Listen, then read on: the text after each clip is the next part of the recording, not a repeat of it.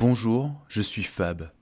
Nous sommes le vendredi 5 mai 2023 et bienvenue sur l'épisode 13 d'Apologue. Allez, vas-y, raconte.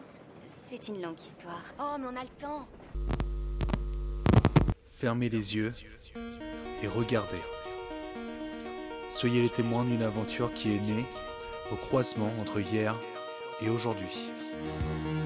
Je crois que j'ai toujours eu envie de raconter des histoires. Et je les racontais souvent, c'était pour ne pas les oublier que je les illustrais. Apologue. Une histoire tirée de l'espace et du temps.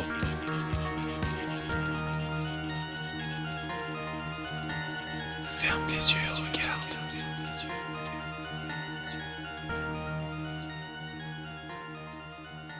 Le conte qui va suivre est une adaptation que j'ai faite des Pleureuses de Jean Marcal. C'est un conte qui est tiré de son recueil Contes populaires de toutes les Bretagnes. À la fin de ce conte, l'auteur nous informe que le récit avait été recueilli de la bouche d'une couturière de Nantes en 1897.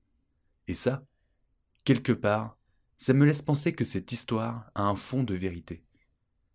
Parfois j'imagine les contes, recueillis par les différents folkloristes, comme étant de vraies histoires qui sont arrivées à de vrais gens. Ces vraies histoires, circulant de bouche à oreille, sont déformées par ceux qui les racontent afin de combler certains trous. Quelque part, c'est comme si certains contes prenaient racine dans le commérage. On raconte à d'autres ce qui est arrivé à notre voisin. Et bien que le conte d'aujourd'hui est une histoire de fantômes, elle est d'abord l'histoire d'un couple de la vie de tous les jours. Et c'est vraiment ça que j'aime dans ce récit. Je suis convaincu que ce couple a réellement existé. Ont-ils vraiment vécu tout ce qui est raconté à leur propos?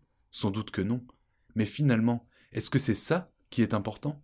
Parfois les histoires, pour mieux exister, doivent se débarrasser de la réalité. Elles ne cherchent pas alors à prouver en quoi la réalité, dans laquelle nous vivons vous et moi, peut permettre que tout se finisse bien. Elles cherchent peut-être juste à réparer un peu les choses, à créer un monde alternatif dans lequel, enfin, le personnage aura gain de cause. Et ce que certains appellent là naïf, moi, c'est ce que je qualifie justement de beau. Cette histoire est celle d'un couple modeste, de fantômes dans le grenier et d'un trésor bien gardé. Mais je ne vous en dis pas plus, le comte lui-même s'en chargera.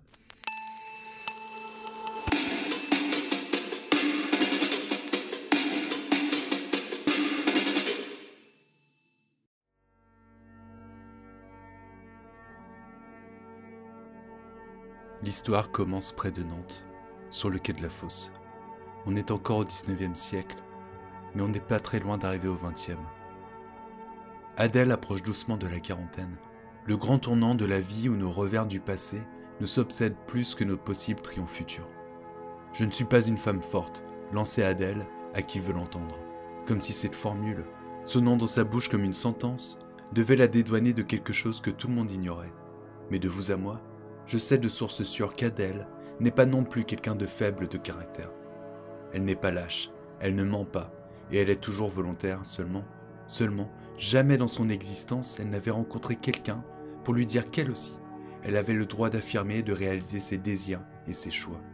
Adèle sait ce que lui coûtent les efforts de sa vie de travailleuse. En témoigne son mal de dos, ses mains boursouflées et ses cheveux qui grisonnent. Et elle sait que trop bien ce que lui coûte aujourd'hui tout ce à quoi elle a pu renoncer. Et elle connaît la valeur des dettes qu'elle a envers elle-même et qui gonflent jour après jour.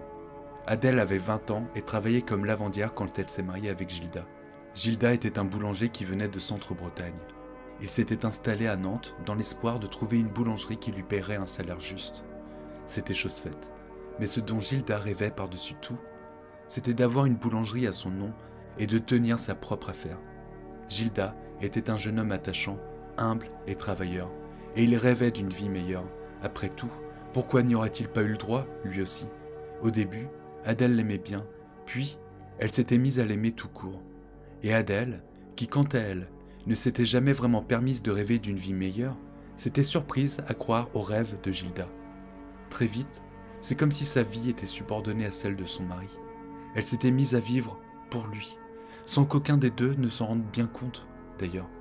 Quoi de plus naturel, alors, que quand Adèle toucha le très modeste héritage de ses parents, une somme risible pour les nantis, mais presque indécente pour elle, elle mit la totalité de cet argent dans le rêve de son mari. Le résultat de ces petites économies, faites péniblement jour après jour, avait servi à acheter une boulangerie modeste sur le quai de la fosse. Pendant plus de dix ans, ils ont travaillé deux fois plus que tout le monde pour un revenu de misère. La boulangerie était finalement une très mauvaise affaire, et Gilda, malgré toutes ses bonnes intentions, commençait peu à peu à glisser vers une désillusion très profonde. Un vrai retour de bâton pour le petit prolétaire qui avait eu l'audace de croire en ses rêves. Au bout du compte, Adèle et Gilda ont dû vendre la boulangerie pour trois fois rien, mais juste assez pour rembourser leurs dettes. Et c'est là, peu de temps après, qu'il s'est passé quelque chose, comme une bénédiction tombant du ciel. En frappant à toutes les portes des boulangeries dans l'espoir de trouver de l'ouvrage, Gilda a rencontré un homme qu'il connaissait très bien. Ils venaient tous les deux du même village de Centre-Bretagne. Ils avaient même fait l'école ensemble. L'homme est aujourd'hui devenu marchand de vin plutôt prospère. L'homme, lisant la tristesse et le désespoir dans le regard de Gilda, lui demanda alors si ses affaires allaient mal. C'est encore pire que ça, dit Gilda. Je suis ruiné, et j'ai ruiné ma femme. Dix ans de nos vies à travailler comme des bêtes pour se retrouver à la rue du jour au lendemain. Je n'arrive pas à trouver le moindre travail, et je ne sais même pas où nous allons pouvoir dormir ce soir, Adèle et moi. J'ai peut-être une idée qui nous rendrait bien service à tous les deux, répondit l'homme. J'ai une maison, à Pont-Rousseau. Personne n'y vit. Vous pouvez y loger, toi et ta femme. Vous n'aurez pas besoin de me payer de loyer, puisque vous allez travailler pour moi. Je vous laisserai une barrique de vin que vous pourrez vendre aux ouvriers. Tu pourras me la rembourser quand elle sera finie. Gilda était stupéfait. Quelle aubaine pour lui Adèle. Après tout, c'est peut-être quand on est au plus mal qu'il nous arrive les meilleures choses. Il accepta la proposition et remercia son vieil ami. Lorsqu'Adèle fut mise au courant de cette nouvelle, elle sentit son cœur se soulager d'une profonde inquiétude. Enfin, pour quelques mois, elle allait pouvoir se reposer, penser à autre chose, et qui sait, peut-être allait-elle pouvoir apprendre à penser un peu à elle-même. Ils s'installèrent donc à Pont-Rousseau. La maison était grande, mais aussi très isolée. À l'époque, les villes à la périphérie de Nantes étaient encore de petits villages. Très rapidement, le petit commerce a eu un peu de renommée et les affaires marchaient bien. Adèle et Gilda étaient heureux et ils bénissaient chaque jour le généreux ami qui les avait tirés de la misère. Mais l'histoire ne s'arrête pas là, et la suite des événements va prendre une tournure un peu hors du commun. Beaucoup de gens affirment avoir vu des fantômes. Peut-être que vous-même avez déjà vu un fantôme, mais personne n'a jamais vu ce qu'Adèle s'apprêtait bientôt à voir. Ce jour-là, Gilda était partie à Nantes pour prendre une nouvelle barrique de vin, et Adèle était occupée à faire le ménage dans cette grande maison. Tout à coup, elle entendit, au-dessus d'elle, des pleurs et des gémissements. On aurait dit des lamentations. Ces bruits, semble-t-il, venaient du grenier, grenier que ni elle, ni son mari n'avaient pris la peine de visiter. Adèle crut d'abord qu'il s'agissait d'autres locataires et que le propriétaire de la maison, le bon vieil ami, avait menti en affirmant que le couple serait seul. Les cris et les pleurs, qui continuaient, devenaient de plus en plus forts. Mon Dieu, peut-être bien que ces personnes sont dans le malheur, se disait Adèle. Elles ont sûrement besoin de moi, je dois aller les voir. Adèle monta l'escalier et se dirigea vers la porte du grenier. C'était bien de là que venaient ces cris, et ils étaient plus déchirants que jamais. Adèle frappa à la porte. Aucune réponse. Adèle ouvrit la porte, et elle aperçut, figées devant elle, quatre femmes à la peau blanchâtre et au corps qui semblait s'évaporer dans les airs. Chacune d'elles tenait le coin d'un drap étendu, en pleurant et en gémissant. Adèle eut une terrible frayeur. Ce sont ses jambes, d'abord, qui ont commencé à trembler, puis tous ses muscles tressaillirent. Son cœur battait fort, si fort. Soudain, ses forces s'échappaient de son corps, et son esprit plongea dans le noir, et elle tomba, la tête la première, à l'entrée du grenier. Puis Gilda rentra à la maison. Il chercha Adèle partout et cria son nom dans le vide. Après l'avoir cherché dans toutes les pièces, il monta l'escalier, se dirigea vers le grenier, et c'est là qu'il vit sa femme étendue sur le plancher, poussiéreux. Adèle, Adèle cria-t-il, plus inquiet qu'il ne l'avait jamais été auparavant. Mais Adèle ne se réveillait pas. Brusquement, il la prit dans ses bras pour l'amener dans la chambre. Il l'allongea sur le lit et la secoua pour la faire revenir à elle. Adèle se réveilla, hagarde d'abord, mais ensuite son esprit refit surface. Adèle lui raconta tout de l'effrayante vision. Elle lui raconta tout de ses pleurs et de ses lamentations et de cette vapeur qui sortait odieusement de la silhouette de ces femmes.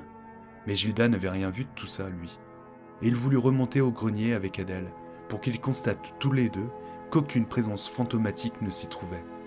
Mais Adèle était terrifiée à l'idée de retourner dans le grenier. Non, dit-elle, je n'y retournerai pas. Jamais de la vie, je n'y remettrai les pieds. Depuis, Adèle était en quelque sorte malade, malade de sa frayeur sans doute. La vision de ces apparitions, qui était comme un cauchemar qui hantait même ses journées, ne la quittait plus. Et elle entendait toujours ses cris et ses pleurs d'outre-tombe. Et elle décida alors d'aller voir le curé de la paroisse, à qui elle raconta tout. Je n'ai qu'une seule chose à vous conseiller, Adèle, dit le prêtre. Vous devez absolument retourner dans ce grenier. Vous devez savoir ce qui s'y trouve. Il n'y a que vous qui puissiez savoir ce que veut dire cette apparition. Adèle refusa d'abord, mais les bruits continuaient et venaient sans cesse se heurter à la paisibilité de son esprit. Adèle décida alors, malgré toute la frayeur qui s'imposait à elle, de ramasser avec ses deux mains les miettes de son courage éparpillées par la tension vive qui faisait trembler son corps et son âme. Alors que les esprits et les pleurs descendaient à nouveau jusqu'à elle, elle monta l'escalier et s'approcha de la porte du grenier. Les cris et les pleurs la remuaient, mais elle voulait tenir bon. Elle voulait comprendre et elle voulait venir en aide, si toutefois elle le pouvait. Adèle ouvrit la porte et la poussa, puis elle vit les quatre femmes vaporeuses et blanchâtres qui étaient là, pleurant et gémissant à en faire frémir. Adèle s'avança vers elle et dit, fragilement, Si vous venez de la part de Dieu, dites-le moi, mais si vous venez de la part du diable, disparaissez. Les cris et les pleurs s'arrêtèrent. Une des femmes tourna lentement la tête vers Adèle, en lui laissant entrevoir toute la blancheur inhumaine de son regard. Ni l'un ni l'autre, dit la femme. Un trésor mal acquis a jadis été caché ici, sous l'emplacement du drap que nous tenons. Ce trésor, ne doit revenir qu'à des gens honnêtes et qui ont connu le malheur et qui pourront en faire bon usage. C'est à vous, Adèle, qu'il doit appartenir, à vous et personne d'autre. Fouillez à cet endroit et prenez le trésor qui vous est destiné. À peine avait-elle achevé ces paroles que toutes les quatre disparurent comme si elles n'avaient jamais existé. Adèle se mit alors à fouiller dans le grenier. Elle trouva un vieux couteau à la lame large et robuste, puis elle parvint à retirer une latte qui recouvrait le sol. Elle en retira une seconde, et une troisième, puis elle vit un sac caché sous le plancher. De toutes ses forces, elle souleva le sac pour l'extraire de sa cachette. Les fantômes disaient vrai. Le sac contenait une impressionnante quantité de pièces d'or. Soudain, Gilda entra dans le grenier. Il n'en croyait pas ses yeux. Adèle venait de déterrer un vrai trésor. Je veux que nous en fassions bon usage, dit Adèle à son mari. Je vous épargne les détails de la suite des événements. Mais sachez seulement que lorsque le vieil ami de Gilda, propriétaire de la maison, fut mis au courant de cette histoire, il réclama l'intégralité de la fortune. Le couple refusa. C'était à Adèle que le trésor devait revenir.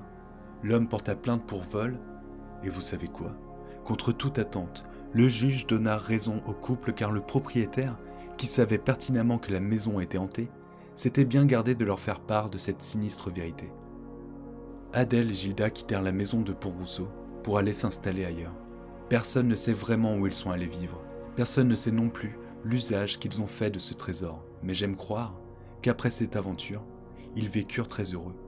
Et par-dessus tout, j'aime croire qu'Adèle se soit permise de rêver d'une vie meilleure et qu'elle se soit donné le droit de réaliser ses désirs et ses choix.